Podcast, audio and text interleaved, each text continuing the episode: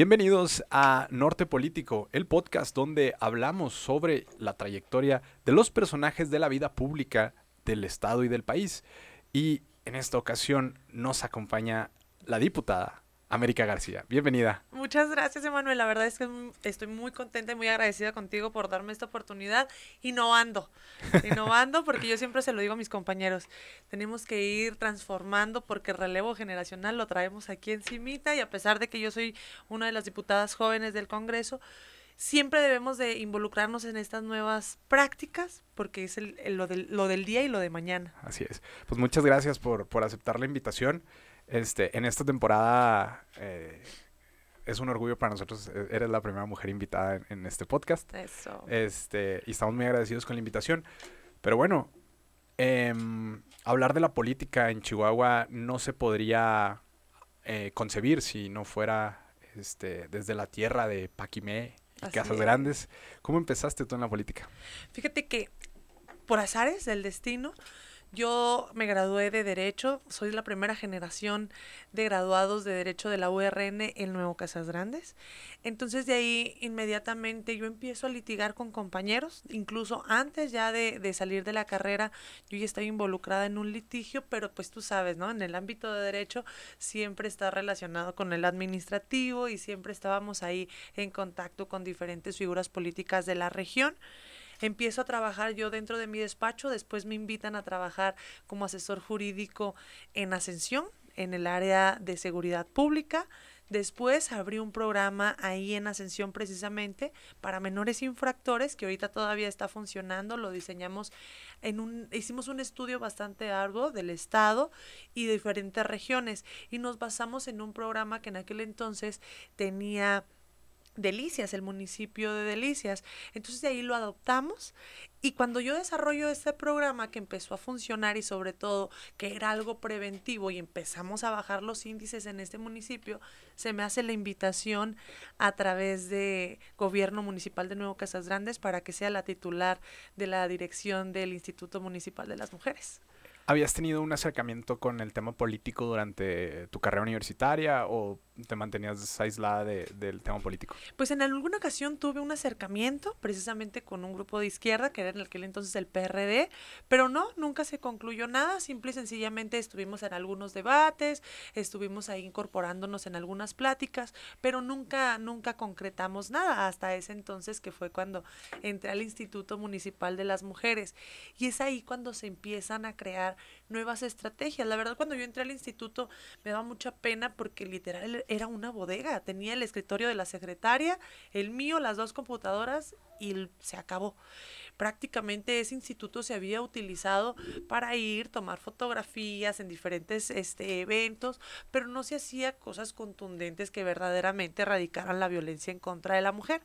Entonces, ahí empiezo yo a diseñar una plataforma de un buffet jurídico gratuito con este bufete jurídico gratuito es con el que yo me gradúo de, de, la universidad. Es un proyecto que yo presenté a la universidad para, para que se pusiera sobre todo a disposición de cualquier región. Y no lo había realizado la universidad y bueno, pues era momento de empezar a actuar.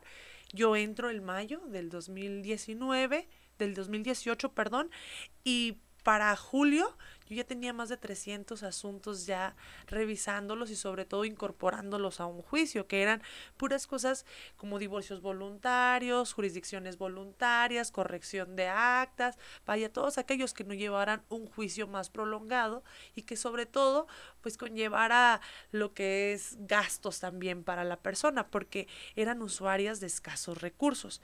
Entonces lo abrimos del municipio, lo abrimos a la región y esto creció exponencialmente aparte empezamos a darle luz, diríamos nosotros en la carrera, a muchas chavitas que estaban estudiando y a punto de terminar, pero tú sabes, cuando estás en la escuela, pues una cosa es la teoría y otra cosa es la práctica.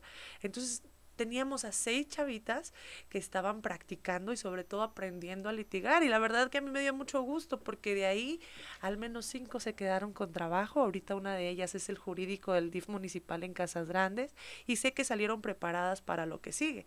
Y de ahí se me hace la invitación se me hace la invitación primero para una diputación federal. Perdón, una pausa. sí, sí, sí. En ese momento habías tenido un, un acercamiento con el tema de mm, eh, las mujeres, habías trabajado con ellas o tenías algún sentido de lucha por las mujeres, no quiero llamarlo feminismo, o por qué te llaman ahí al Instituto de las Mujeres.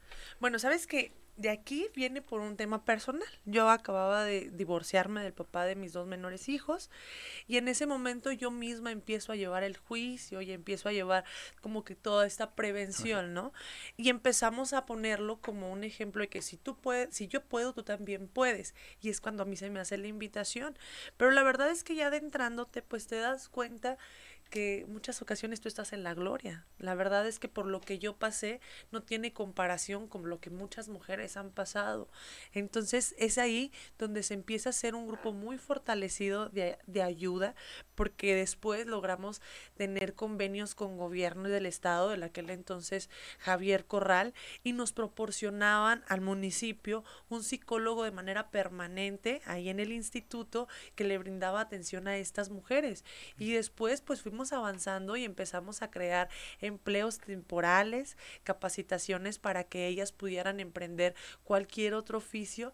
Y la verdad es que esto se hizo un círculo muy grande, muy, muy grande, porque como te decía, lo pudimos expandir, no ya nada más en Casas Grandes o Nuevo Casas Grandes, sino que llegamos incluso hasta Puerto Palomas, que es un seccional del municipio de Ascensión, pero que tenía en aquel entonces mucha violencia en contra de la mujer, mucha drogadicción en los niños, niñas y adolescentes, tenía problemas muy serios de seguridad peor de los que tienen en estos momentos y esto ayuda a que empiece a incorporarse en nuevos sentidos. Y de ahí nos empezamos a incorporar también en las políticas públicas.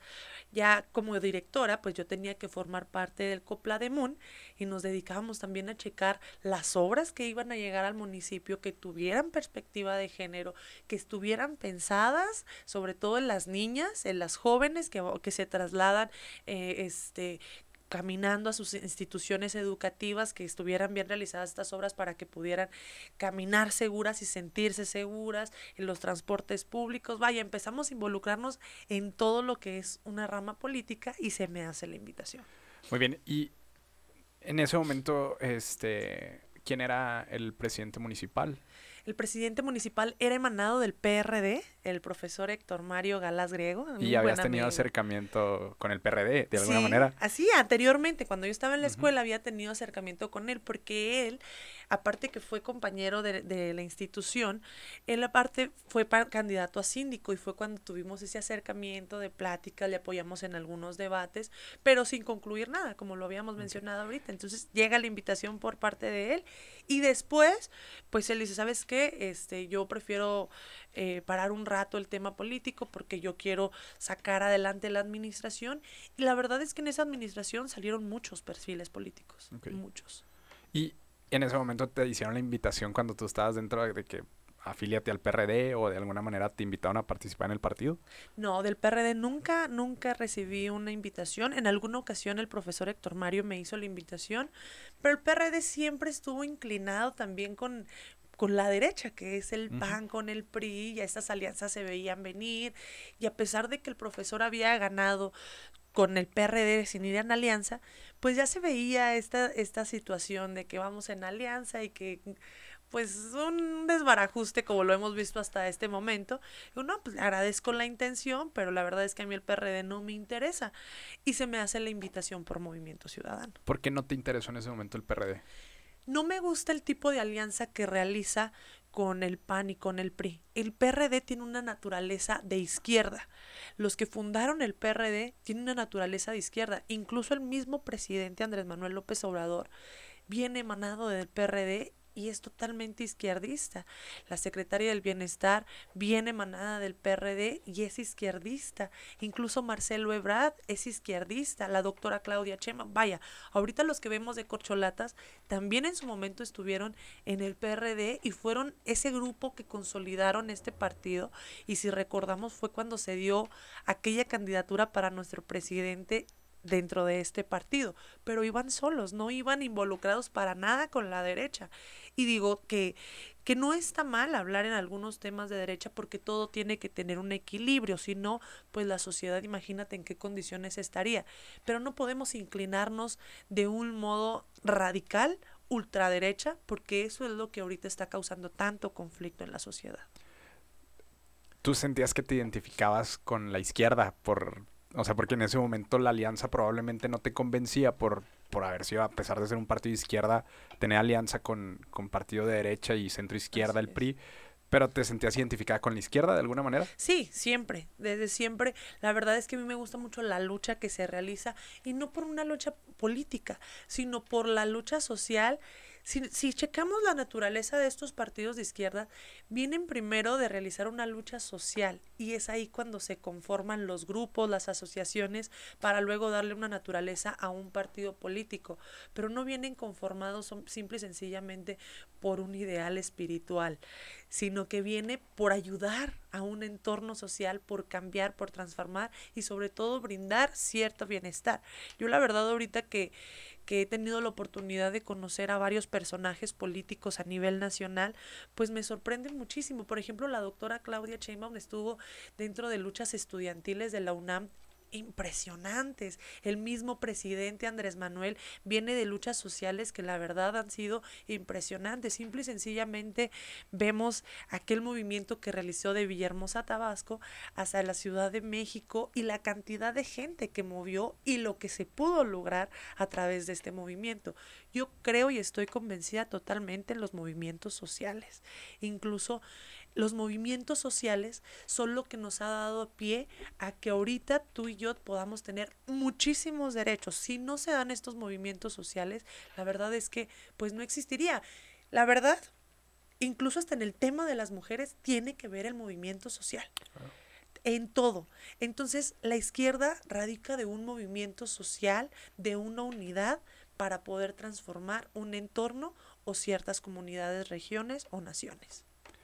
En el 2018, eh, que pues, ya estabas activamente participando en, la administración pública, eh, ¿cómo veías el panorama nacional? ¿Veías a Andrés Manuel fuerte? ¿Lo apoyabas? ¿Ese sentido de izquierda te llamaba? ¿Esa revolución electoral te llamó? ¿O, o cómo lo viviste?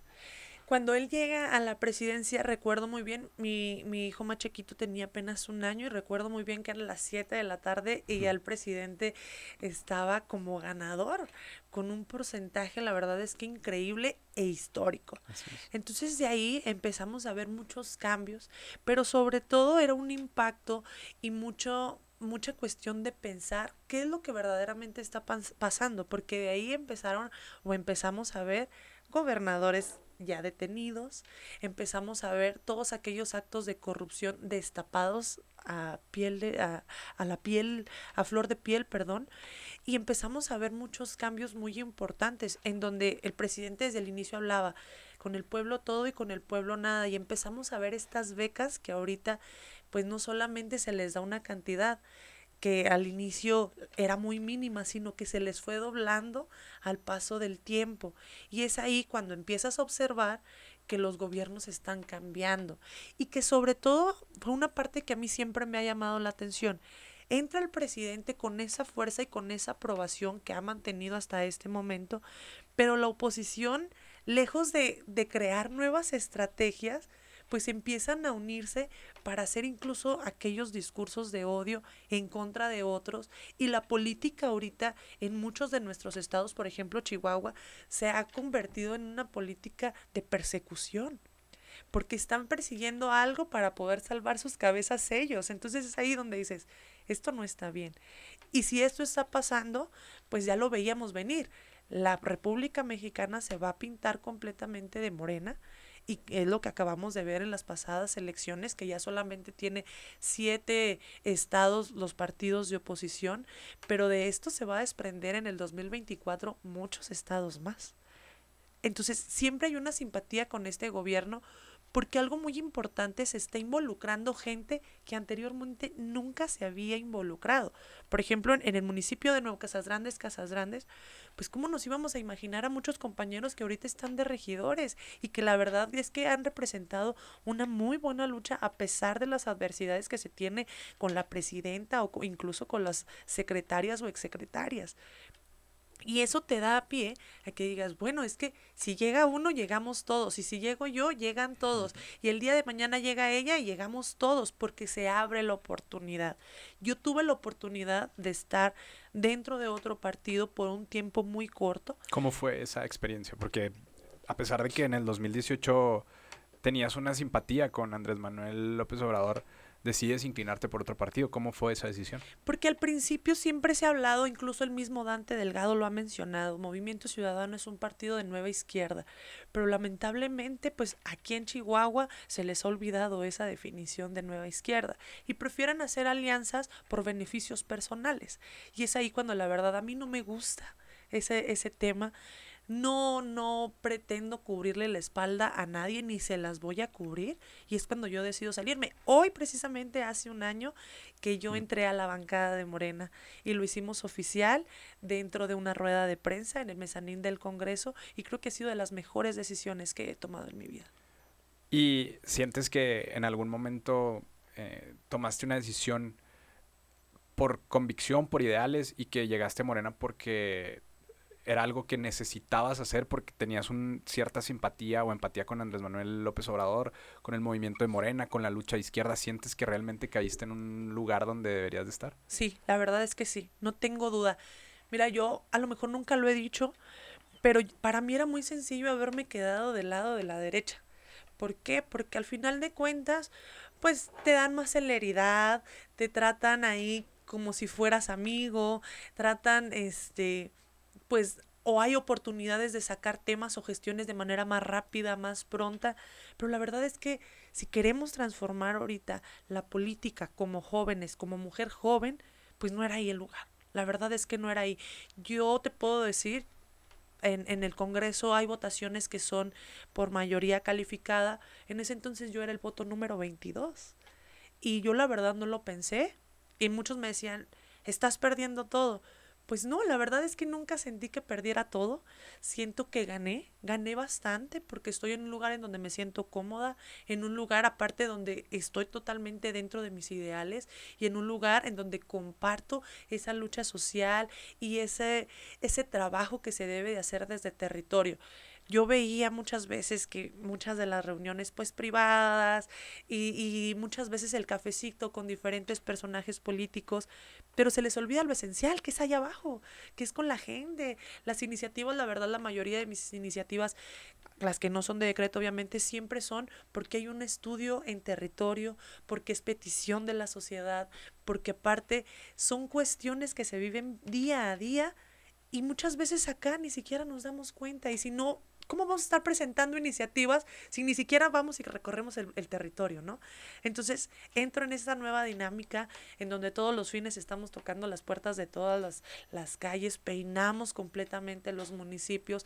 Claro que nos hemos encontrado con muchas personas que nos dicen, no, yo comparto más el ideal del PAN, del PRI del PRD y totalmente respetables, se les hace el conocimiento por qué nosotros estamos de este lado y por qué creemos que somos una buena opción, no solamente como partido, sino como personas, sino como movimiento.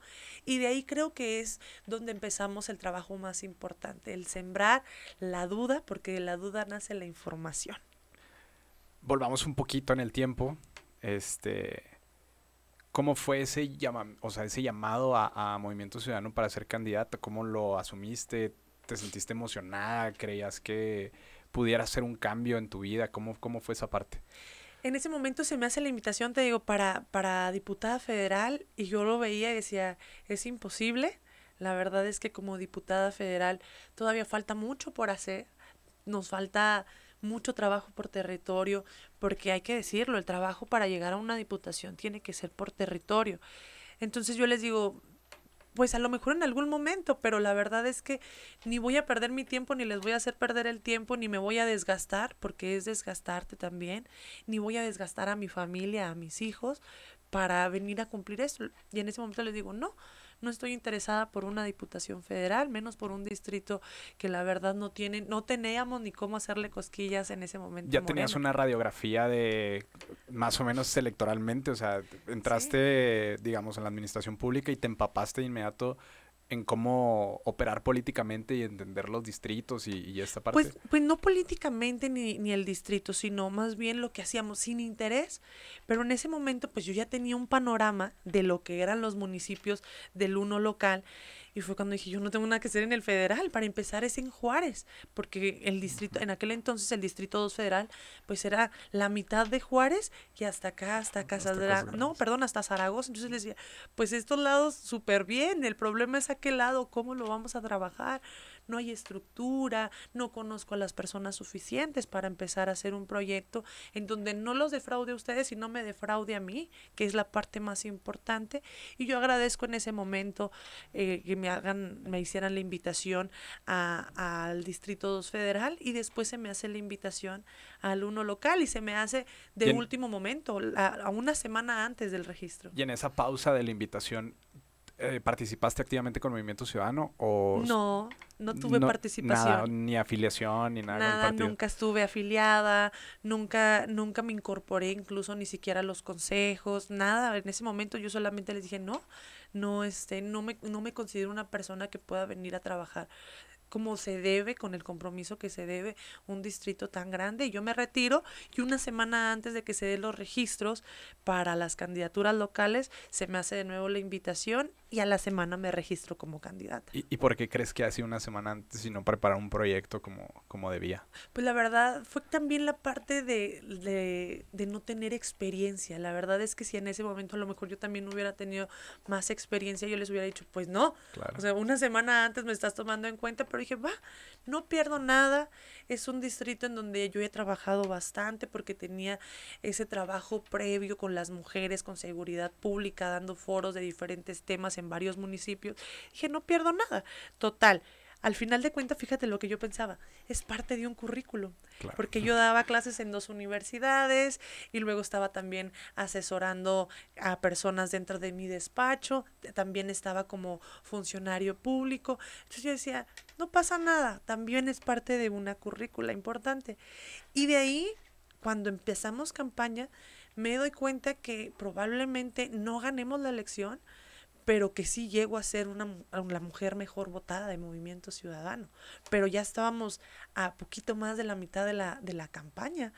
Entonces empezamos otro compañero y yo, ni siquiera pagamos asesores, o sea, ni siquiera teníamos el, ese conocimiento de que se tenía que llegar con asesores. Yo si necesitaba algo jurídico, yo me ponía y lo estudiaba. Entonces otro amigo y yo empezamos a estudiar y me dice, pues según yo los números dan. Digo, pues según yo también. Digo, por lo que yo tengo leído y entendido, sí. Digo, pero pues vamos viendo. Y se termina la campaña y el día de, de, las elecciones con el PREP, estábamos ya los compañeros que estuvieron también registrados por aquel lado y todo. Y les digo, ahora sí, vamos a checar el mío. Y me quedo con el 10.15% de todas las mujeres que habíamos participado. Y eso me abre la puerta para poder empezar con impugnaciones y empezar a colocarnos dentro de un de un estatus estatal, pero yo no conocía, es más, ni siquiera sabía que había que empezarse a posicionar en medios de comunicación. o sea, yo venía a ciegas y estaba muy interesada por el tema más que nada jurídico. Y trabajamos, mi compañero y yo, el tema jurídico duramos en la primera en la primera ocasión cuando se hace la primera asignación del IE pues en esa ocasión obviamente no teníamos que estudiar pero ya traíamos trabajo previo porque decíamos nos van a impugnar. Claro. Claro que nos van a impugnar. Y cómo fue ese momento eh, en el que pierde la elección o sea porque al final de cuentas pues ahí estaba basada la primera esperanza pero sabías que probablemente puedas entrar ¿Cómo era ese momento de incertidumbre o, o, más bien se te pasó volando porque estabas estudiando en todo momento las impugnaciones?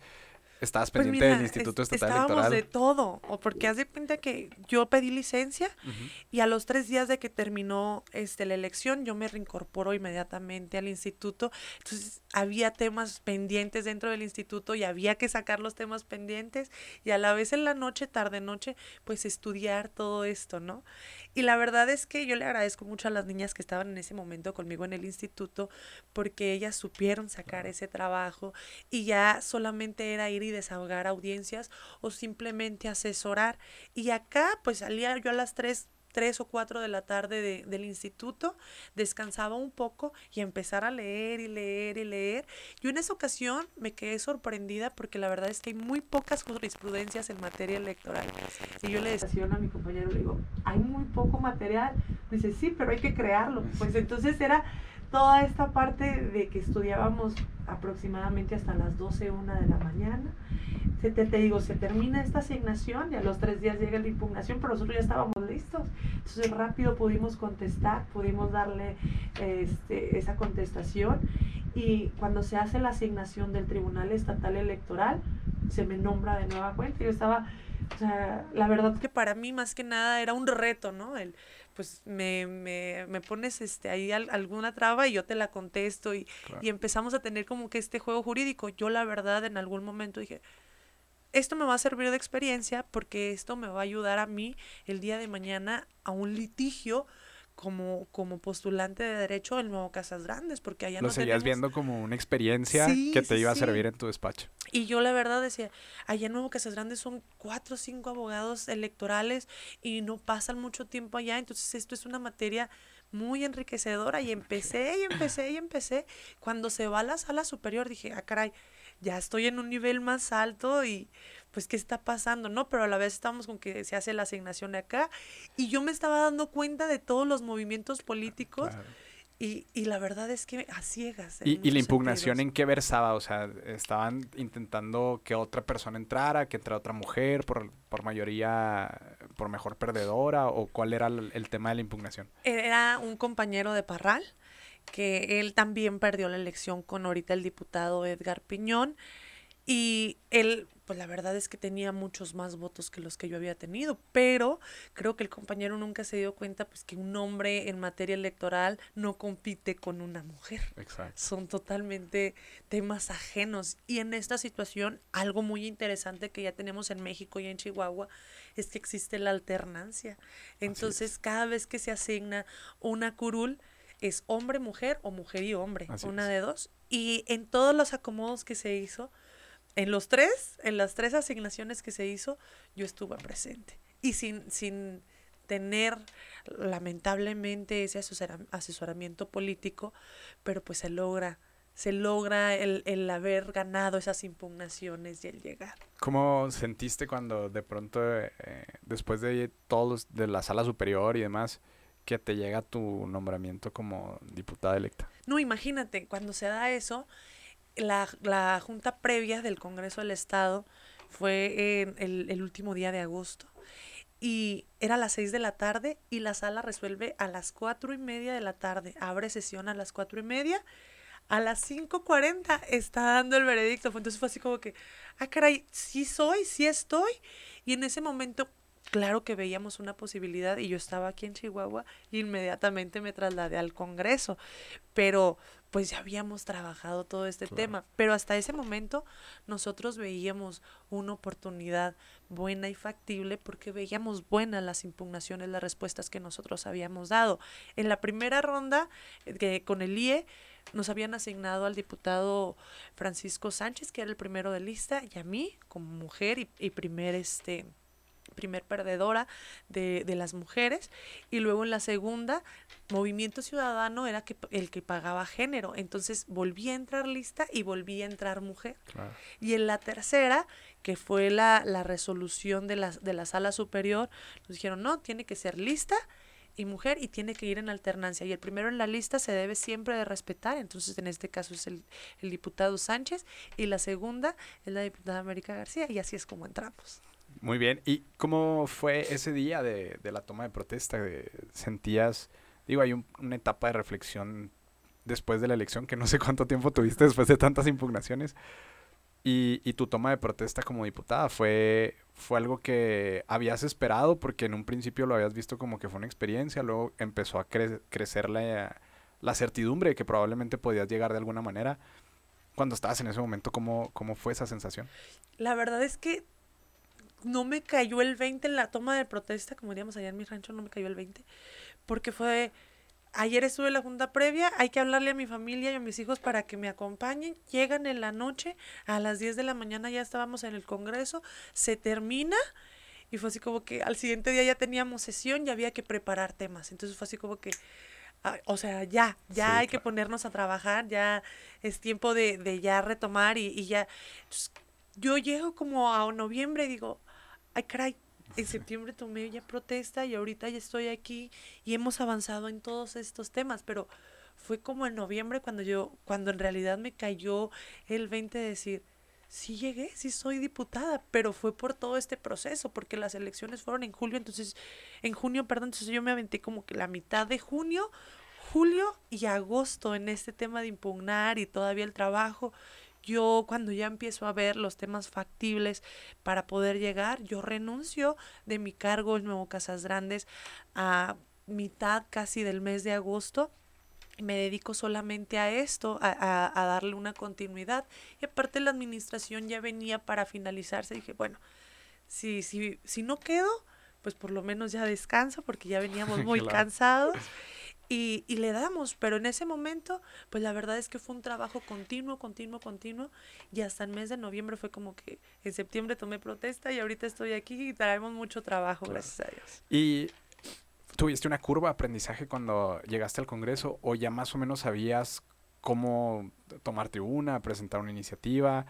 Eh, incluso nos conformaste un equipo. ¿Cómo, ¿Cómo fue esa etapa? Porque también dentro del Congreso pues hay, hay diputados en esta legislatura que ya habían sido diputados, que fueron diputados federales incluso y que ya de cierta manera sabían cómo trabajar dentro del Congreso. ¿Tú tuviste esa curva de aprendizaje o ya más o menos tenías algo que sabías hacer? La verdad es que era el instinto, solamente el instinto el leer, el informarte y, y, el verlos, el verlos. La, las primeras sesiones, me acuerdo yo que las primeras dos sesiones, pues verlos. La tercera les dije, yo me quiero subir con un tema de finanzas porque estaba toda la deuda que había dejado el gobierno de Corral. Les dije, yo quiero subirme con el tema de finanzas y quiero que hagamos una iniciativa. Me dice, no tenemos los machotes, pues vamos haciéndolo. Qué tan difícil puede ser, ¿no? Total si hacemos los escritos de demanda, que puede ser un escrito de iniciativa, y empezamos a redactarlo. Y me pasó algo, si tuve esta curva, porque yo no sabía que estos temas tenían que registrarse. Entonces, mis, mis asesores, que son chavos, porque son chavos muy preparados, en ese momento, pues estaban llegando junto conmigo y veníamos como que con la emoción nada más, pero sin tener ese conocimiento. Entonces, cuando yo quiero este, presentar mi iniciativa, me hablan de asuntos legislativos y me dice, es que ya se cerró la hora para que la registre. Digo, Ay, caray, le digo, ¿cómo que ya se cerró? Me dice, sí, tenía hasta las 3 de la tarde para, para registrarlo. Y es que yo no, yo no lo sabía. Entonces de ahí fue, ok, ya sabemos cómo se hace esto, ahora vamos a agarrar el reglamento interno y aprendérnoslo porque de esto depende nuestro desempeño dentro de la legislatura. Entonces fue así como que a leer todos los reglamentos internos y todo, y de ahí a prepararnos. Después nos fuimos dando cuenta, pues que traíamos un poco mal el, el, el, formato de la iniciativa, fuimos agarrando otros formatos, fuimos aprendiendo a hacer una exposición de, de motivos más amplia, con más elementos, en los debates también a tener más mesura, a, a tener ese debate de calidad y que no caiga en, en, un punto de ignorancia y de falta de respeto, ¿no? Entonces... Porque, porque pues mencionas más mesura, o sea, alguien se posicionaba con algo que no te parecía y tú de inmediato tratabas de contraponerte o había algo así de... ¿Sabes que me llamaba mucho la atención al principio? Que una compañera se paraba en la tribuna y aquí no vamos a andar con pendejadas. Y yo decía, ay, caray, o sea, yo no me quiero ver así, pero ¿cómo le respondemos, no? O, o, de qué forma lo hacemos.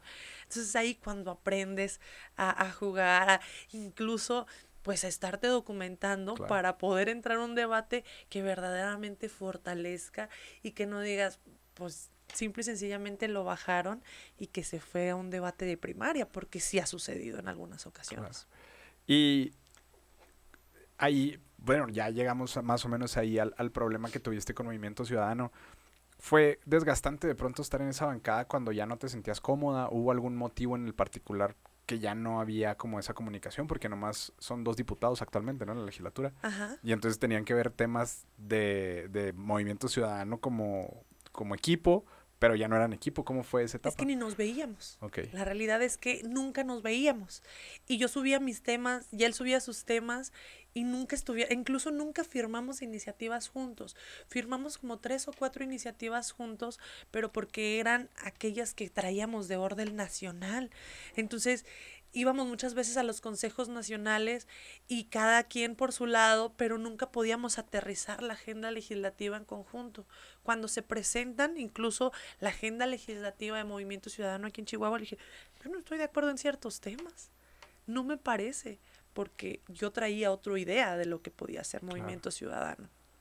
Y él la diseñó porque él era el coordinador, yo era subcoordinadora, la verdad es que tuve el privilegio de estar en muchas, en muchas reuniones importantes dentro de la Junta de Coordinación Política, de pertenecer a las principales comisiones extraoficiales que tiene el, el, el Congreso, pero no me llenaba esa parte, aunque estábamos ahí, yo decía, esto no puede suceder, esto no va así, no me gusta. El liderazgo no era suficiente, sino que sentías un vacío por, por tratar de pues, demostrar quién eres, qué, qué te movía.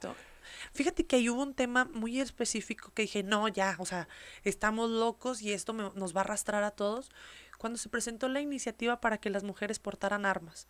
Yo acaba de presentar una iniciativa para que se dejaran de vender armas a los niños, armas de juguete obviamente a los niños, y este queriendo armar a las mujeres. Dije, no, ya, o sea, estamos perdiendo la mesura en todo momento, se me está faltando al respeto porque hay un trabajo de investigación previo, hay un trabajo que sobre todo respalda un movimiento feminista, respalda a todas las luchas de las mujeres y este queriendo venir a presentar este, una iniciativa con, para que las mujeres se armen. Dije, no, ya no, o sea, es insostenible el tema. Y después empezamos a ver varias circunstancias de agresión a mi persona y varias circunstancias que, que no tengo absolutamente nada que hacer aquí. ¿Hubo agresión por, por los posicionamientos, o sea, en tribuna, en los posicionamientos, o fue de manera como pues apóyame o Fueron, fueron ya temas políticos personales, ¿no? Que la verdad es que no se comparten. Yo comparto, yo, yo este, perdón, yo respeto totalmente la ideología que, que tiene el diputado o los que ahorita están a cargo de Movimiento Ciudadano en el estado, totalmente respetables. No comparto la forma de hacer políticos de, de que tienen ellos. No me gusta incluso la forma de hacer política, pero pues no me podía quedar en un lugar que no compartía, que no me sentía a gusto, aunque los respetara o aunque llegaran puntos a los que ellos me respetaran, pero sí hubo varias varios puntos en donde se vulneraron mis derechos, en donde se impusieron y la verdad es que yo me he quedado sorprendida en muchas ocasiones aquí en el Congreso porque se piensa que estando dentro del Congreso no hay violencia y la verdad es que ahí te tienes que poner muy listo porque cuando menos piensas pasan encima de ti. ¿Cómo, cómo vino la invitación por parte de Morena? ¿O tú decidiste ir porque ya era como... E, evidentemente tenías que salir de ahí porque ya no te sentías cómoda y te invitan por parte de Morena o tú decides buscar a Morena por, por la simpatía que tenías con el movimiento? No, a mí me hizo la invitación. La primera invitación que yo recibí fue el del diputado Benjamín Carrera él tuve varios acercamientos con él y empezamos a tener pláticas, incluso con ellos empecé a tener este varias iniciativas en conjunto. Desde antes de que yo saliera de Movimiento Ciudadano, yo ya firmaba muchas iniciativas con ellos y en debate yo subía con ellos a debate. Entonces, el diputado me dice, "¿Por qué no te acercas o por qué no buscamos un acercamiento con el coordinador?" Se da ese acercamiento, pero no se concluye absolutamente nada y a través de diversas gestiones que yo estaba realizando, tuve la oportunidad de conocer a la secretaria Ariadna Montiel, se me hace la invitación, después eh, me hace la invitación de nueva cuenta el diputado Carrera, pero también mi coordinador, que la verdad es que siempre se han portado conmigo a la altura, la verdad es que a pesar de que somos personas, los 10 diputados que conformamos ahorita la bancada, personas de mentalidad, de formas tan diferentes, se ha consolidado no solamente un grupo parlamentario, sino un, un, una amistad sobre todo, ¿no? Entonces se me, se me hace la invitación. Después, eh, ya en aquel entonces, el presidente del partido habla conmigo y yo tomo la decisión de ir con ellos. ¿Sentiste en algún momento hubo presión por parte del Movimiento Ciudadano de que no te movieras de ahí, porque al final de cuentas era, pues eran dos diputados, perder a uno, pues era perder el 50% de su representación en el Congreso del Estado. recibiste algún mensaje, no solamente de lo local, sino a lo mejor de, de temas nacionales, de Dante o de alguien más? De lo local sí recibí esa presión de que si te vas va a pasar esto, ¿no? O si te quedas también va a pasar esto. Sí lo recibí, incluso de manera personal, uno de ellos me lo hizo y dije, no estoy interesada, yo no comparto las ideas y así, o sea, lo terminamos por concreto. Y en lo personal también Dante estuvo hablando conmigo, me pidió en muchas ocasiones que que me esperara, que iban a solucionar el tema. Imagínate, desde hace más un año están solucionando el tema del movimiento ciudadano aquí en Chihuahua, porque toda esta, esta problemática yo empecé a tenerla desde abril del 2022, el movimiento ciudadano, yo estaba que ya me voy, ya no quiero nada. Y, y el, el, el, senador me decía, espérate, hablé con Clemente Castañeda, con una diputada federal también, Ivonne Ortega, que es una buena amiga, con varios amigos de, del Consejo Nacional Político, porque yo formaba parte del Consejo Nacional Político. El último les dije, no, porque también es mi bienestar, también es mi persona, también es mi familia, y ya no, o sea, yo en algún momento dije, yo me voy y yo me voy independiente sin ningún problema, no pasa nada. Y, y aún así ellos me decían, es que vas a, a pausar y vas a, a tener muchos errores tú sola. Y yo, yo la verdad que decía, sea lo que sea, pero mejor sola que mal acompañada, ¿no? Sí tuve este acercamiento con, con algunos personajes nacionales de Movimiento Ciudadano cuando yo, hace un año precisamente que, que yo firmo ya con, con Morena, a mí me hablan de nueva cuenta del de, CEN, de Movimiento Ciudadano, me dicen, si esto crees que es lo correcto, te va a hacer mejor persona y te, vas a hacer, te va a hacer sentir mejor, adelante, te felicitamos porque no cualquiera puede aguantar tanto tiempo y tantos agravios. Entonces, felicidades. Ana Lucía Baduy fue también una parte muy importante porque Ana Lucía me decía, nos vas a hacer mucha falta, pero como mujer te entiendo y toma la, la decisión que sea mejor para ti y luego también por parte de Miguel Rix. En aquel entonces andaba también Fermín Ordóñez por ahí, también Fermín me buscó, el güerito Martínez, vaya, varios, varios personajes de Movimiento Ciudadano de aquí de Chihuahua, todos me decían, nos puede que te vayas, pero respaldamos tu decisión porque sabemos que, que está difícil el tema. Y te digo, desde abril del 2022 están solucionando el tema de Movimiento Ciudadano aquí en Chihuahua y todavía es hora que no se arregle. Así es, y ya vienen elecciones eh, a nivel nacional y sigue Movimiento Ciudadano aquí sin una dirigencia nacional, estatal al menos, ¿no? O si existe, pues no sé cómo, cómo esté conformado. ¿Cómo es esa transición a Morena? Ya estás en Morena, te sientes identificada con los ideales del gobierno federal, tuviste ya contacto con la Secretaría del Bienestar, con los compañeros diputados de Morena. ¿Cómo te sientes en esa etapa con, con Morena? Pues fíjate que inmediatamente me incorporan al trabajo de grupo, de grupo parlamentario. Y pues fue así como que luego, luego aterrizarnos. El trabajo se empezó a realizar desde el día uno. Empezamos con territorio. Me acuerdo que yo este, firmo con Morena un martes y para el fin de semana yo ya estaba recorriendo territorio con los grupos de, del movimiento allá en Casas Grandes. Aquí a nivel estado siempre se me arropó muy bien. En Casas Grandes sí tuvimos un poco, lo tengo que aceptar, un poco de de negligencia por alguno de los compañeros porque pensaban que yo en ese momento iba a venir a quitarles todo lo que tenían o lo que habían avanzado ellos en el movimiento pero pues dicen que trabajo mata grilla. Entonces me incorporo al trabajo que se está realizando con territorio, que ellos realizan en territorio, y empezamos a cuidar ese grupo sobre todo, ¿no? E ese movimiento que se tiene de lucha, porque allá la verdad es que se lucha de manera constante por muchos temas gubernamentales y es así como el tema se recompone y ahorita somos en la región uno de los grupos más consolidados del movimiento. Reconocemos los liderazgos que se tiene por muchas de las personas que nos acompañan. Y algo muy padre, no nos agredimos entre nosotros. Eso es importante. Como de cierta manera habías caminado y trabajado en distrito y te habían visto como funcionaria pública eh, a través del PRD, bajo las siglas del PRD, luego como candidata, como MC no, no hubo algún reproche de la gente que creyó en ti por el Partido de Movimiento Ciudadano y que ahora te ven Morena? Fíjate que no. De, de Movimiento Ciudadano a Morena sí tuvo un poquito de repercusión, pero el PRD a, a, a Movimiento no, porque yo no inicié la administración en conjunto con, con el, presidente en ese entonces. Yo entro como a los seis meses de que él inicia su, su administración, entonces no se me relacionaba directamente con el PRD porque nunca formé parte.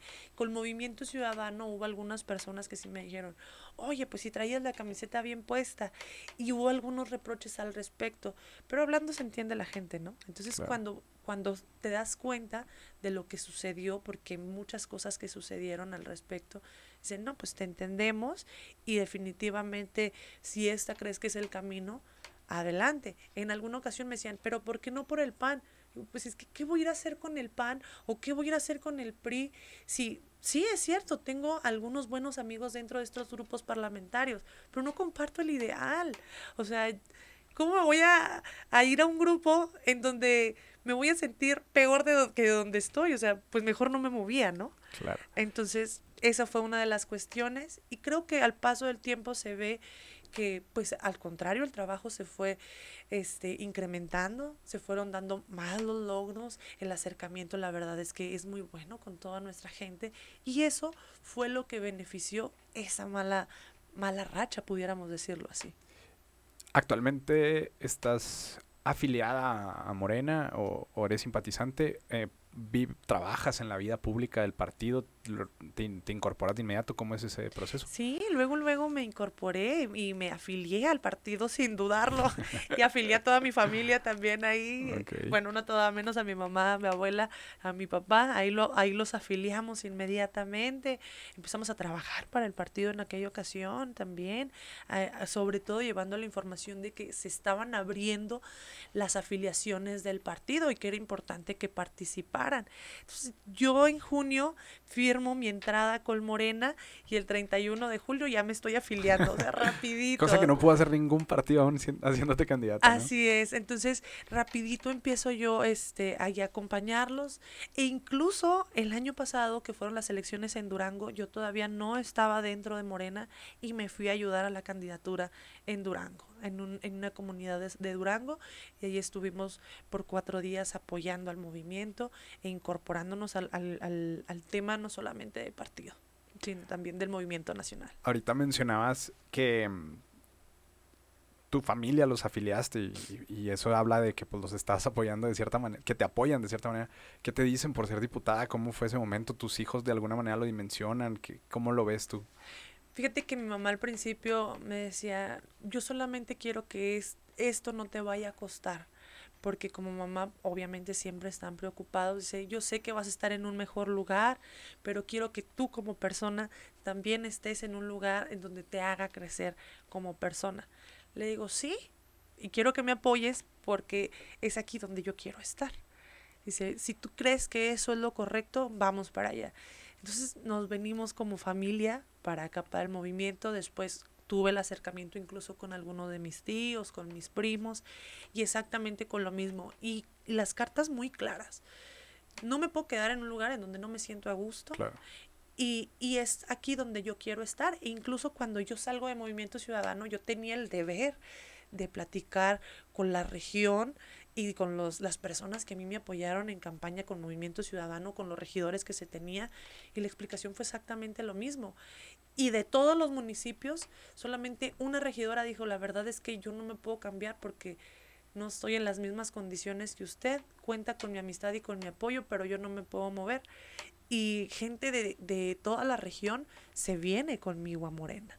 incluso todos los regidores, excepción de esta regidora, se quedó ahí en, en, Movimiento Ciudadano. Los demás están aquí activos, afiliados y trabajando por el movimiento. ¿Cómo ves, después de haber vivido la vida partidista de Movimiento Ciudadano, cómo ves la vida partidista de Morena en Chihuahua? La verdad es que es muy, muy importante hablarlo, porque mucha gente o dentro de, de, de la voz de varios funcionarios públicos del PAN y del PRI, Dicen, no, están perdidos. Incluso la misma gobernadora, las declaraciones que hizo que nos iban a romper el hocico y que ahorita yo no le he visto pronunciarse respecto a lo que pasó en el Estado de México, pues eso habla de que el movimiento está muy fuerte. He tenido la oportunidad de caminar en Madera, he tenido la oportunidad de caminar en, en Cuauhtémoc, en Guerrero, en Gómez Farías, en Zaragoza, vaya, en muchos de los municipios, aparte de los míos, y es sorprendente, porque mucha gente sí sale y te cuestiona muchos porqués de, oiga, este, ¿por qué las becas llegan en tal tiempo? ¿Por qué, por qué este, tales becas son para estos? ¿Por qué yo no me puedo afiliar a esto, pero esta sí? O cuestiones de ese tipo, pero la gente simpatiza con el movimiento. La gente simpatiza e incluso mucha gente sale y muchas veces ni siquiera le dices, ¿quién eres? Y ya te están diciendo, yo apoyo a Morena, sea lo que sea y con quien sea, yo apoyo a Morena. Y la verdad es que yo he hecho un experimento ahí yo nunca llego y me presento como diputada, porque me interesa saber la percepción que tienen las personas de los funcionarios públicos de Morena. Y de ahí, pues obviamente se abre el espacio para tener ese acercamiento, esa plática y poder sobre todo informarnos tanto ellos como a nosotros y nosotros a ellos. Morena tuvo una ola importante en el 2021 y ha tenido un crecimiento. Sin embargo, en Chihuahua pareciera que no avanza, que no crece.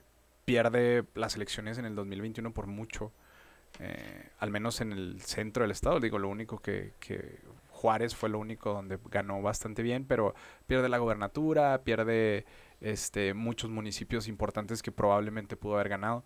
¿Por qué en Chihuahua crees que no haya funcionado tanto la fórmula morena? Creo que un tema que ahí fue una bandera política fue el agua. Y que hace muy poco quisieron retomar el tema del agua, ¿eh? Eh, que la verdad es que, como diríamos, les salió el tiro por la culata.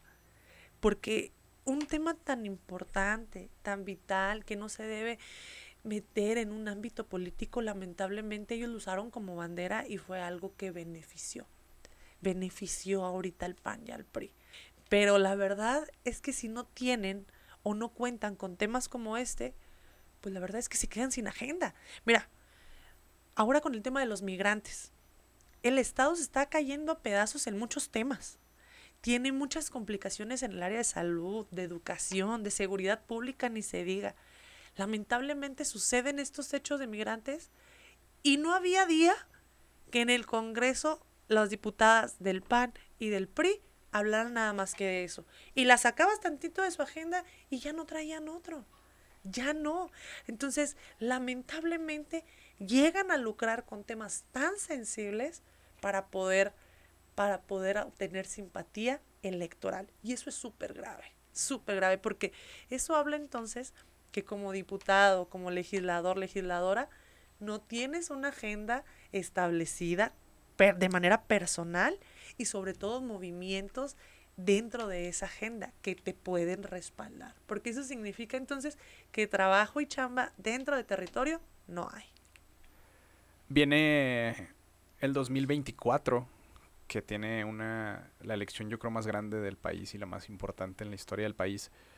Este, y Morena está viviendo un proceso interno pues bastante interesante porque ahí están las corcholatas más aliados y, y demás. Este, ¿Tú tienes alguna... apoyas a alguien en lo particular o estás en favor de lo que vaya con el partido? Estoy a favor de lo que está hablando ahorita el partido, porque estamos hablando de unidad, que esa es la parte más importante y sobre todo hay que recalcarlo. Las corcholatas lo dijeron fuerte y claro. La unidad por sobre todas las cosas. Y sí, yo sí tengo una inclinación muy personal, que es con la doctora Claudia Chemba. Y voy a seguir ayudando a repartir esta información, porque incluso he recibido denuncias por supuestos actos anticipados de campaña. Pero yo no voy a las casas y pido el voto para la doctora, porque la doctora ni siquiera ahorita está en votaciones. ¿Cómo voy a pedir un voto si ni siquiera está en votación, no? Pero sí me he dedicado a muchas ocasiones a acudir a eventos de la doctora, informarme de, del gobierno de la doctora Claudia Chemba e informar también sobre el gobierno de la doctora Claudia Chemba. La verdad es que de manera personal como mujer es una mujer muy preparada, sumamente preparada, tiene más de 52 premios internacionales, entre ellos un premio Nobel de la Paz es científica, ha realizado los proyectos más importantes de ecología en la Ciudad de México. Ella los diseñó, ella los proyectó y ahorita están en marcha. Ha caminado siempre algo que debo de recargarlo y que a mí eso me, me gusta mucho y, y, qué fregón que tengamos mujeres así, ha sido la única de las corcholatas que siempre ha estado dentro de la izquierda. Siempre. Porque Marcelo, porque Adán estuvieron en el PRI, luego en el PRD y luego en Morena. Pero ella siempre, siempre, incluso Marcelo estuvo hasta el Movimiento Ciudadano. Y la doctora siempre estuvo dentro de la izquierda. Siempre. Entonces, ¿cómo no vas a apoyar a una persona que siempre ha tenido una lucha por un bienestar, por una transformación y que sobre todo siempre ha sido leal a sus ideales? ¿Cómo no lo vas a apoyar? ¿Ves a Morena ganar las elecciones del 2024 presidenciales? Sí, definitivamente. Sí. Sí. 2 a 1, 3 a 1, eh, cerrada, ¿cómo la ves? No, se me hace que se gana por un número bastante considerable. Mira, es tan sencillo. Ahorita nosotros estamos a lo mejor viviendo un, un movimiento interno de, de, selección a uno de, de, nuestras corcholatas, pero pues nosotros a más de un año ya sabemos cuál de los tres va a quedar y cualquiera de los tres o los cuatro, porque en este caso también entró Monreal, cualquiera de los cuatro sabemos la fuerza que trae y sobre todo el respaldo que tiene y pues ya tenemos candidato. Claro. Deja un buen legado Andrés Manuel López Obrador. Definitivamente. Sí. Definitivamente sí. Y algo que a mí me, me llama mucho la atención y que mucha gente somos incluso hasta incrédulos cuando él dice que él se va que él terminando esto, él se va. Yo este fin de semana no lo vi pronunciándose al respecto, lo vi en la mañanera porque lo cuestionaron al respecto, pero de manera previa él no se pronunció. Y algo sorprendente, no se pronuncia por ninguno de los cuatro. Al contrario, habla del trabajo que han realizado los cuatro, que uno es, es gobernador este, con licencia, pero que lo mandó a llamar por un gran liderazgo que tiene a la Secretaría General de Gobierno en la República, a Marcelo que le reconoce toda su trayectoria y el buen trabajo que se ha realizado dentro de la Secretaría de Relaciones Exteriores y que le reconoce incluso cuando Fox lo corrió del secretario de Seguridad Pública de la Ciudad de México cuando el presidente era jefe de gobierno, reconoce el gran trabajo que ahorita se tiene en la Ciudad de México con, con nuestra jefa de gobierno o gobernadora como quisiéramos llamar llamarlo, en materia de seguridad, de movilidad, en materia de educación, que son temas que la verdad son sorprendentes. La doctora Claudia Chainbaum crea la, las becas universales para los niveles básico, medio superior y superior. Y es ahí donde el presidente le dice, oye, quiero que por favor me pases tu proyecto porque está funcionando muy bien en la Ciudad de México y esto puede funcionar en el país. Y esa parte, pues, el presidente se lo reconoce y le da jugada a todos, no deja a nadie afuera. Y esa es la parte más importante. Independientemente de mis preferencias, yo sí puedo decir que el 24 tiene nombre de mujer y que la transformación va a seguir con el legado que nuestro presidente nos ha dejado. Muy bien. ¿Y dónde podremos ver ya no como diputada a América García en el 2024? ¿La encontraremos en la boleta? ¿La encontraremos haciendo activismo? ¿Qué, qué, ¿Cuál es el sueño? Pues ahorita la verdad es que estamos concentradas totalmente en el tema del partido, de la movilización, de la unidad, porque esa es una parte muy importante que debemos de llevar con los compañeros en todos los municipios. Unidad, unidad, unidad, porque si no mostramos una unidad como movimiento, pues eso no solamente va a perjudicar a arriba, sino a todos en lo general. Entonces, ahorita hay temas prioritarios y en sí pues claro que si se da una oportunidad estaremos presentes, pero si no estaremos apoyando de la trinchera en donde mayores oportunidades y eh, podamos darle a la gente y sobre todo pues poder seguir respaldando el trabajo de nuestro partido, de nuestro movimiento y obviamente de nuestro presidente, presidenta. Muy bien, este, pues muchas gracias por habernos acompañado, ya se acabó el tiempo. Ha sido una plática muy, muy valiosa. Este, ¿y cómo te podemos encontrar en redes sociales? En redes sociales estoy como América García. Estoy en TikTok, en Instagram y en Facebook. Ahí Muchas gracias por habernos acompañado y esperamos tenerte a la vuelta para seguir platicando de próximos proyectos que puedas tener políticos. Claro nos que puedas sí. platicar de la región, cómo avanza, si avanza el movimiento o no. Va. Y aquí te esperamos este, próximamente. Muchas gracias. Y a toda nuestra audiencia, muchas gracias por eh, ver este episodio. Les recordamos seguirnos en nuestro sitio web, brújulapolítica.com, y en nuestras redes sociales como Brújula Política en Facebook, Instagram, TikTok y Twitter. Y recuerden que es más importante en la política tener una brújula que un reloj. Muchas Así gracias. es.